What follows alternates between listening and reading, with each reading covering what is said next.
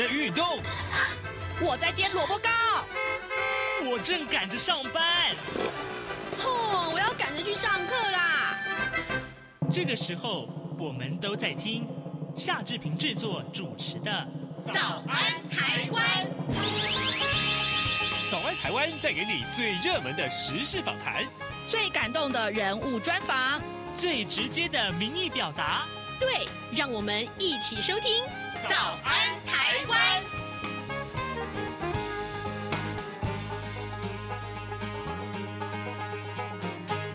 早安，台湾！我是夏志平。今天是二零二三年的五月二十二号，星期一。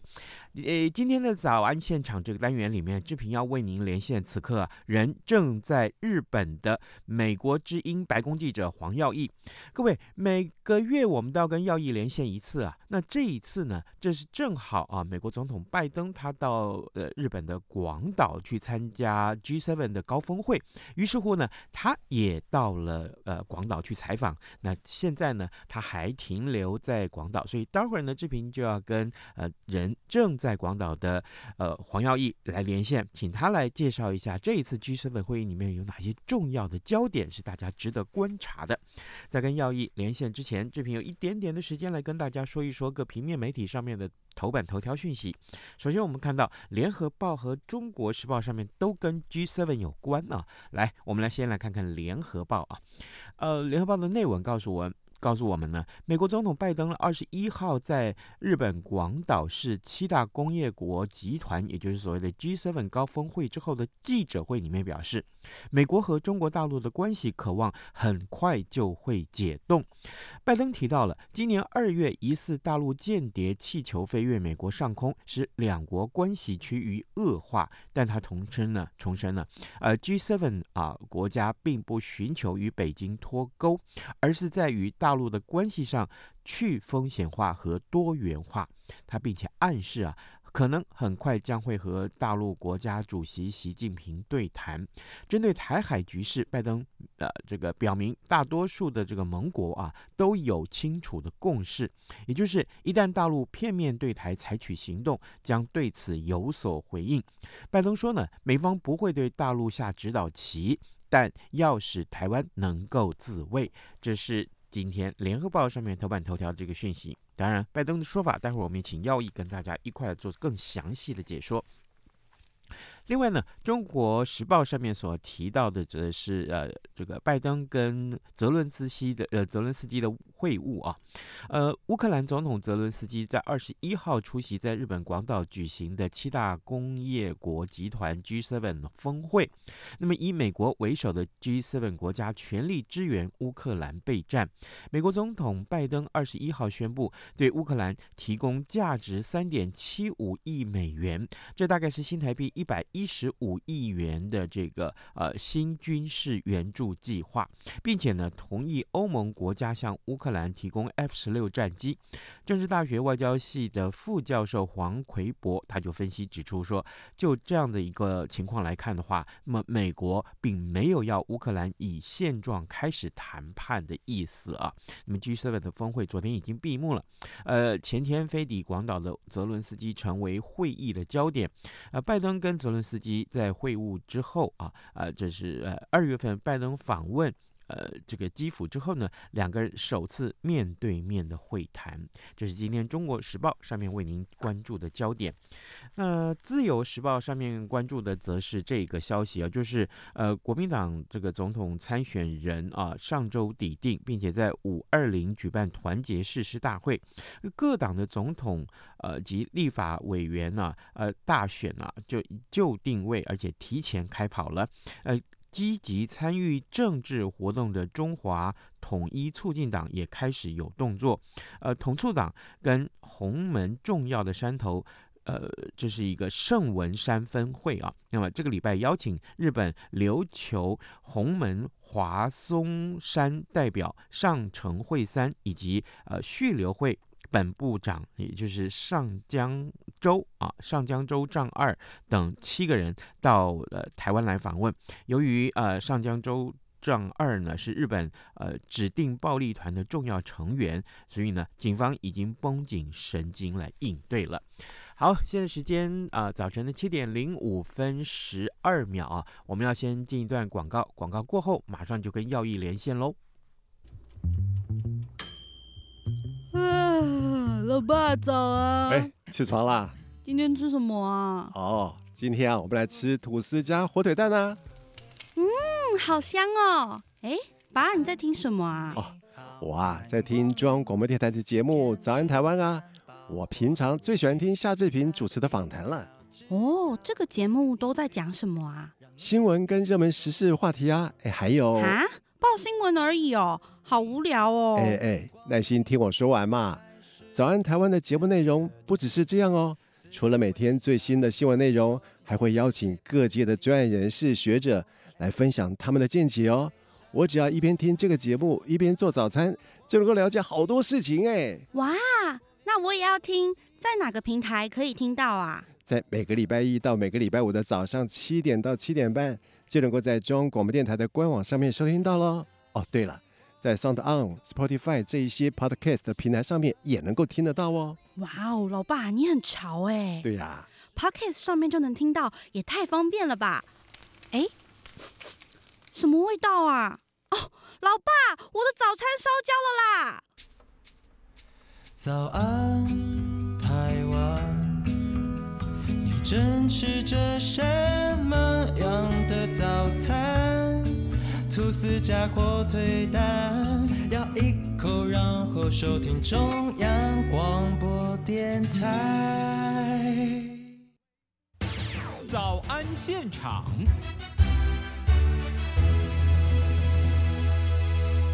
这里是中央广播电台台湾之音，您所收听的节目是《早安台湾》，我是夏志平。此刻时间早晨七点零七分十二秒啊，来。啊、这个七 G7 啊，七大工业国的峰会上个礼拜五呢，嗯，在日本广岛登场。那一连三天的会议，一直到昨天已经落幕了，呃，可以说是全球瞩目的焦点。这个时候，我们就为您连线人正在日本 G7 广岛峰会现场的美国之音白宫记者黄耀毅。我们请耀毅跟我们分享啊，这个周末这么重大的这个 G7 讯息啊，耀毅早安。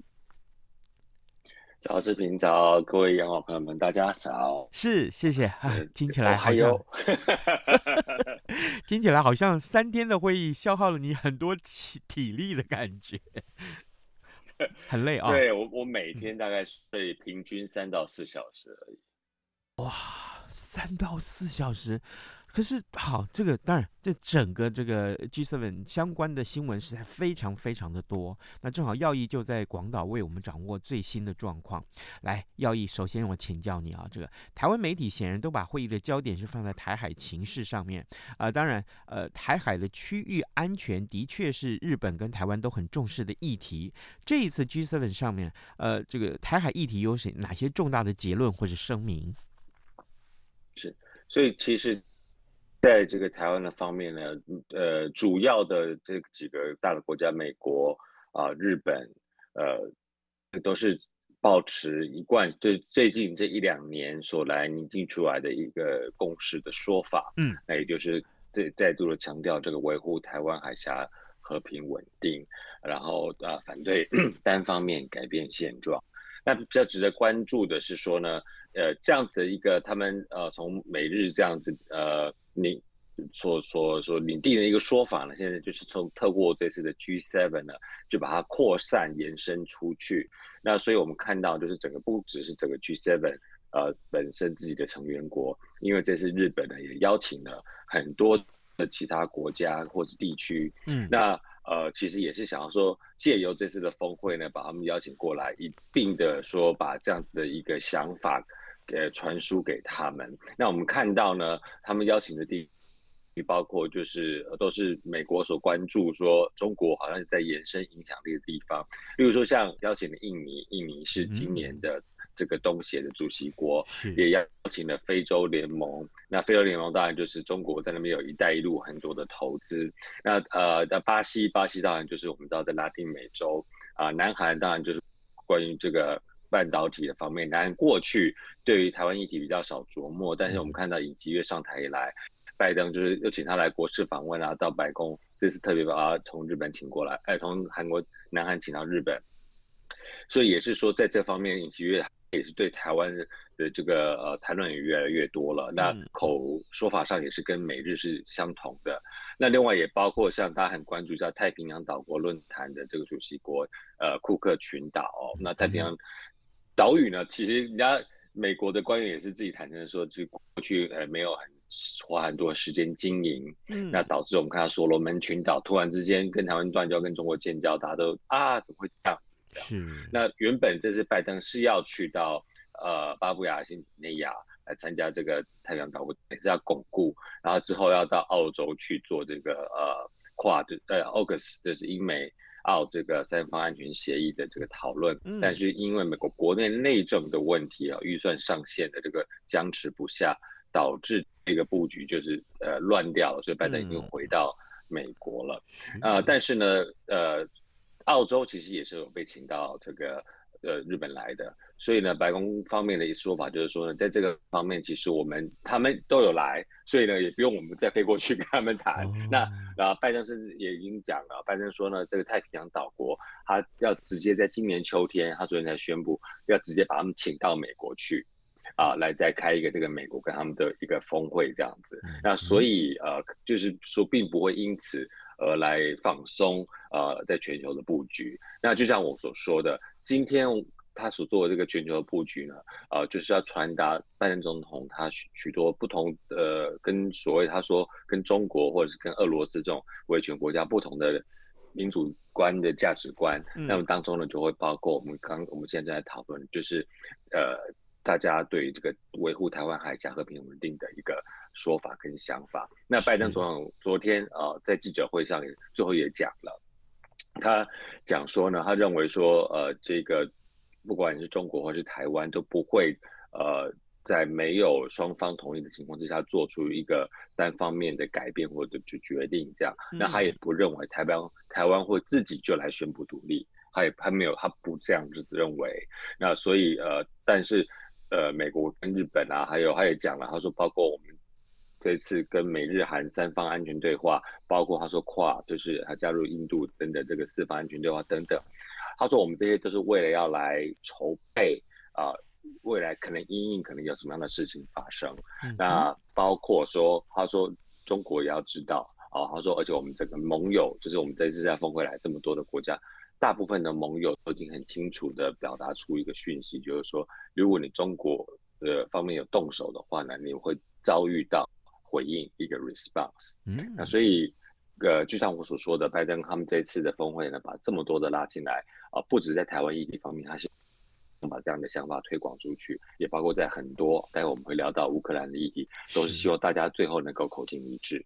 嗯，好，呃，各位听众，今天早上志平为您连线访问的是美国之音白宫记者黄耀义，耀义人此刻正在日本啊，因为呢，他随着呃拜登总统呢到日本去这个开 G7 的广岛峰会呢，啊、呃，顺便做采访。那当然，呃，在离开日本之前，他呃和呃早安台湾来连线，我们一块。请耀义呃分享，在这几天以来 G7 这么密集的行程里面，会有哪些重要的呃这个新闻焦点可以值得观察？除了台海情势之外，呃，对日本跟甚至于对南韩来说，他们当然关注是亚洲的区域安全啊。这么多年来啊，东北亚的这个区域安全是最大的隐忧，当然就是北韩问题。呃，对于北韩的核子武器的威胁，会中是不是也讨论到了？呃，峰会特别选在广岛。举行是不是有它特殊的意义？是，所以其实这一次峰会呢，呃，岸田文雄首相他一直不断讲的，第一天一直讲到最后一天。昨天我也去了他的记者会。那更有趣是，他是身为主，他是以主席国的身份来开这个最后的这个峰会结束的记者会。嗯，也也就是选在大家看到电视上看到的这个。广岛的这个和平纪念公园，那呃，他就是再度的强调了这个核武器绝对是不可行的。那么呢，呃，他也强调说，今天选在广岛，就是希望大家能够看到说，哦、呃，这个呃核动用核武之后，这个下场会有多么的严重？嗯，那么当然呢，这个北韩的部分也都有被讨论到。那呃，拜登总统呃，在他过去这两年的一个努力情况之下呢，我们也看到了刚才我所说的叫做美日韩三方的这个三边关系哦，bilateral。relationship，嗯，那呃，这是很难得，就是说，因为我们知道日韩一直有这个历史上的的一些的纠葛，包括啊，韩国说慰安妇啊，然后日本觉得怎么样啊，然后呃，双方有很多的这个呃呃的不愉快的部分，嗯，或者是甚至以前有仇恨，就是说，哎，那我要限制或制裁你或什么什么之类都有，嗯，但是在这两年呢，他也也体认到说。嗯，其实合作的话才会力量大，尤其在面对相同的威胁或挑战的时候。那这个地地方呢，当然对日韩来说最立即明确的就是中国的挑战跟北韩的威胁。嗯、那呃，所以在这个部分的话呢，呃，美国是已经算是已经算成功的把这个日韩之间呃给拉拢在一起，然后三边一起来讨论。那包括像是这个呃。我们看到岸田，他也访问了这个啊、呃、南韩，然后尹锡悦也来访问了美国，呃，不，访问了日本，啊、呃，所以双方都都有口口口径上都有说呢，要把这个历史的情节放下来。好好的合作，这样。嗯，好。呃，除了当然东北亚的安全之外，另外一个焦点就是刚刚耀毅为我们也分享到，就是俄乌战争啊。呃呃，正好今天的《中国时报》上面也提到，就是泽伦斯基也到 G7 来了啊、在这一次的这个 G7 上面，泽伦斯基的谈话有哪些重点，或者是他跟这个拜登的会面，是不是也有哪些新闻可以跟大家一块儿分享？是，所以我们知道这个呃，拜登跟泽连斯基已经不是第一次见面了，因为他拜登自己飞到基辅去，嗯、然后呢，泽连斯基有到白宫来，然后这次呢是在这个 G7 峰会的场合，那就有点像是，其实有点像是拜登把这个呃，把你拉到这个国际舞台上，希望说大家都能够看到你的感觉。是、嗯，那呃。大家这一次，我先分享一下，就是这个他这这个司机呢，因为在第一天就已经，因为我们乌克兰的同事也有来，那当时以前就有传，就是说这一次他可能会透过一个虚拟的方式哦，视讯来来参加峰会。那因为我们知道是岸田文雄，他三月的时候他不是要跑去基辅嘛？对，就是趁这个呃呃那个习近平在莫斯科的时候，岸田是在基辅的，所以这是一个很鲜明的对比。那岸田也有就有放呃这个。不是访问的那个邀请的泽伦斯基，嗯、那所以当时就已经有知道说他一的会以视讯的方式来出席，或是有可能亲自出席。所以整个媒体中心其实这过去一两天，大家都每天就是关注说到底来不来、怎么来、什么的。嗯、然后后来的确果然，我们知道就是法国的这个政府的专机呢，因为刚好去访问阿拉伯国家，就直接从那边再飞了过来。嗯、那拜登总统这次跟他的会面呢，其实是放在最后一天。然后，所以我就像我讲的，因为我说，哎，我们已经很熟了嘛，所以其实我带你来是要让你去跟其他的国家元首见面。所以他泽连斯基他在峰会第二天到的时候呢，他就马不停蹄啊的 G7 国家的主要成果，呃，英国啊、啊、呃、法国啊，这样怎么都先先赶快去见一见，然后也跟印度总理啊、呃、莫迪见了面。那呃，印度呢是今年。受邀国之一。那有趣的是说呢，特别重要，也就是说呢，G7 国家基本上对乌克兰情况都已经表态很清楚，甚至都加入制裁了。嗯、但是这些其他受邀国家，像英国，还有这个嗯巴西啊等等这些国家，他有些东西可能觉得说地缘政治来说对他来讲很远，他没有那么 care，或者是说他们还会呃考虑到一些，例如说购买石油、天然气啊，或是跟呃俄罗斯。中国之间的一些关系，所以并没有很明确表态。所以这次呢，也是让泽连斯基有机会跟这些国家元首一对一坐下来，直接来告诉他说：“你看，我们被打成这个样子，大家死得很惨，或什么什么之类的。”嗯，所以呢，呃，希望能够打动他们。那拜登反正是在最后一天在跟他组双边会谈。那在双边会谈的时候呢，拜登又宣布了新一轮的对这个乌克兰的军事援助。那当然，呃，大家最关注就是之前讲了很久。到底要不要给美国？会不会同意给乌克兰 F 十六？啊，那台我们在台湾也是非常喜欢这个 F 十六战机，因为它的性能很好。那的确，在这个泽伦斯基，呃，他要来之前啊、呃，那时候都还没有宣布他人会来，但那时候就已经这个白宫的这个国安顾问啊，苏立文就在他我在广岛那边召开一个白宫记者会，他就在上面就宣布了说，啊、呃，我们会来给。呃，这个乌克兰的飞行员做培训啊，第四代战机的培训。那这第四代战机当中就也有包括 F 十六，对，所以这个是一个非常大的一个改变。那当然也有人被问，就问说，那为什么之前不给，现在才给？对。那苏利文的回应是说呢，因为战场上是瞬息万变，然后之前都是以地面战为主，所以呢，我们的我们主要提供的武器都是像坦克啊、呃火箭发射器、弹药等等，哈，甚至还有步枪，就是。打下那个街巷战嘛，但是现在随着战况的改变，然后发现他接下来会需要一些防空的一些的需求，所以呢，就是呃打算提供 F 十六。那拜登总统昨天也被问了，就是 F 十六功能这么性能这么强，嗯，它不只能够做防卫，它可以飞进飞进去莫莫斯科，或者是飞到俄罗斯的领土去做轰炸。那这样子的话，是不是会反而让战况变得更加的这个焦灼，对或者是这个？呃，战战火提升。那他说呢，泽连斯基有拜登说，泽连斯基有跟他做过严正的保证，说只会用来做防御的用途。不会用来做攻击，嗯，好，这个 F 十六的防御功能，呃，这是今天讨论的重点了。各位听众，今天早上志平为您连线访问美国之音白宫记者黄耀毅，我们请耀毅在节目中分享，呃，这三天以来他在日本的广岛啊采访 G7 啊相关重大的新闻有哪一些？耀毅，呃，七大工业国的领导人的会面啊，各国相遇在这样一个国际场域上，当然都是焦点，而且，呃。不断的这些新闻都出现了，那每个国家就是各自的两两碰头、各自协商的场面，其实也不少啊。那在这个部分有没有一些特别的呃这个焦点可以跟大家分享？是，那我老实跟大家说一下，因为这两天是在追太多不同的新闻，对是呃是在这一方面呢，大家呃互相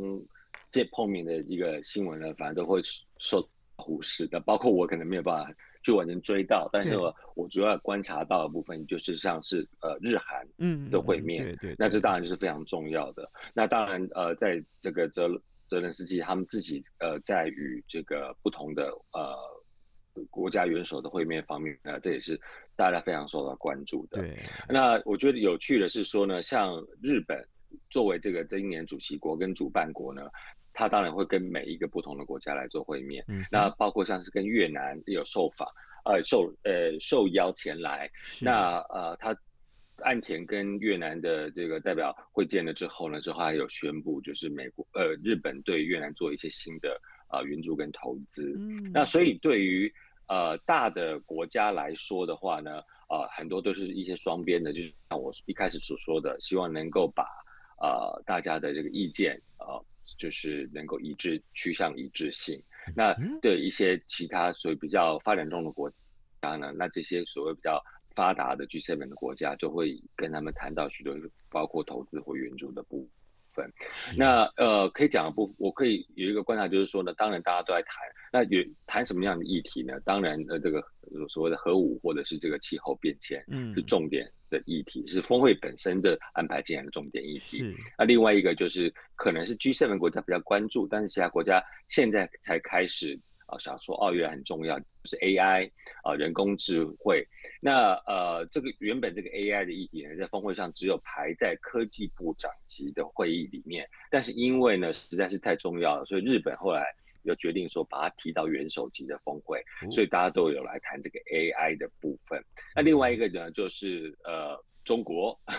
所以刚刚也讲，我们一开始就讲台湾了，但是其实呢，台湾这个是放在整个这个大的中国的讨论的一个框架下面。那对于中国的讨论呢，最主要今年最主要的一个嗯一个一个想法就是说，已经不再是直接说啊，你这是一个威权国家，或是你是独裁。他已经把这个口径放口气放缓了，嗯，所以像连拜登总统昨天自己就讲说，他说我们不寻求脱钩，我们没有要 decoupling，但是我们是要去除风险，叫做 de-risking。嗯，那也就是说呢，现在世界各国每一个国家，你跟中国的呃关系都是不一样，深浅也都不同。那或是你跟中国如果是关系呃生变的话，你的承受能力也都是不一样。嗯，所以呢，美国现在也不要求说，哎，你就是要跟我一样，就是脱钩。那就是说呢，请你自己考量，说你们国家与中国的关系当中有哪些是会造成未来有不好的风险。嗯，那这个部分你把它去除。哎，我觉得这样的说法，呃，在这个其实这样说法是欧盟主席冯德莱恩最先提出的。嗯，那美国就开始沿用这样的说法了，表示说这个东西是现在整个这样子呃西方世界或者民主国家里面可以来呃接受的一个跟与中国来做法。那当中一个很重要的因素就是在讲所谓的经济胁迫。那呃除了像我们刚刚讲的一带一路啊之类的，还有就是中国常常就是说，哎，我现在就是。呃呃，看到哪个国家呃不爽，或者你呃支持台湾什么台改名台湾代表处，那我现在就不买你的东西，或是你的这个农产品可能会怎么样，海关就会验出来，就所以就美国方面就认为这个是经济胁迫的做法，嗯，那包括供应链可能会断裂，那这个部分美国说，那我们现在就不在你那边做，现在半导体我们就美日韩还有欧盟，我们自己想办法来做我们自己的供应链，包当然包括台湾，所以在这个部分的话呢，就是呃。各个领导人就是讨论说，我们怎么样在我们的关系里面啊，把中国的这个有风险的部分把它去掉，或者是管控，这样子未来我们才不会受到中国的宰制，或者是受到它的影响，或者是胁迫太多这样。是好，呃，当然。呃，耀毅在呃在此之前为我们分享的这些 G7 的这个话题，其实都是算是严肃性的话题。要以，我们想有一点点的时间啊，我我特别注意到一些比较呃软性的新闻啊，像比如说这个呃苏纳克啊，这次英国的首相苏纳克他在日本还立刻圈粉很多呀。哦，我我必须这么说，比如说他做这个广岛烧有没有？然后他在日本这个吃饭的时候进餐厅的时候，哎。大家看到他脚上的袜子，那也是红色的，就是跟这个呃日本的直棒的队伍是一样的，对不对？那可不可以也简单跟我们分享一些你所看到一些软性的新闻，好不好？对，我觉得这次峰会呢，日本人真的是展现他们的软实力哦，他也非常聪明。Oh. 像你刚刚说到的广岛烧，在我们这个记者中心里面就有这个广岛烧的一个摊位，他现场做广岛烧给你。然后他也是因为这边呃，广岛这边就是靠濑户内海嘛，嗯，那这边有采有生产许多的海鲜，包括这个赌那个牡蛎、生蚝之类的，烤牡蛎非常有名。嗯、所以呢，像有时候我在那边做录影的时候，我就刚好站在烤牡蛎的那个摊位旁边，嗯、很多人大排长龙要去吃。啊，香的不得了！他说：“天哪，我真的没有办法专心念我的稿子。”然后他，然后他现场也有好像是茶道啊，或者是和服啊，或者是很多不同的东西。那就看到各国的这些前来参加的工作人员，或是各国的记者，也都纷纷的会去这个呃，去去去去尝试，或者是去了解，或甚至是拍摄跟报道。那呃，包括像你说的刚才英国首相苏纳克，我他不只是做这个，那个时候他。一到日本之后，他跟岸田文雄呃这个握手的照片啊，嗯，然后他还把它做的很像日本动漫，有没有？就是那种 风格，就是跟日本的动画 或者是那个漫画的那个风格是一样的，是就是很不英国的感觉。所以我就觉得，哎，其实各国人都是很聪明，他们也知道说怎么样来融入这种日本的文化。那所以同时也看得出日本的文化在过去这个几十年呢，在国际社会上面其实是有。占到很重要的一个地位，这也是日本的软实力。从它的动漫，从它的美食，那当然，呃，包括它现在的高科技等等的，都是非常受到重视的。是哇，真的，看来这一次的 G7 的峰会真是非常的精彩啊！当然，也因为耀义正在广岛采访，所以呢，告诉我们这么多丰富的面相。各位听众，我们今天也非常谢谢美国之音白宫记者黄耀毅跟我们的分享。耀毅，谢谢你喽，辛苦了，辛苦了，谢谢。早安，暴马仔。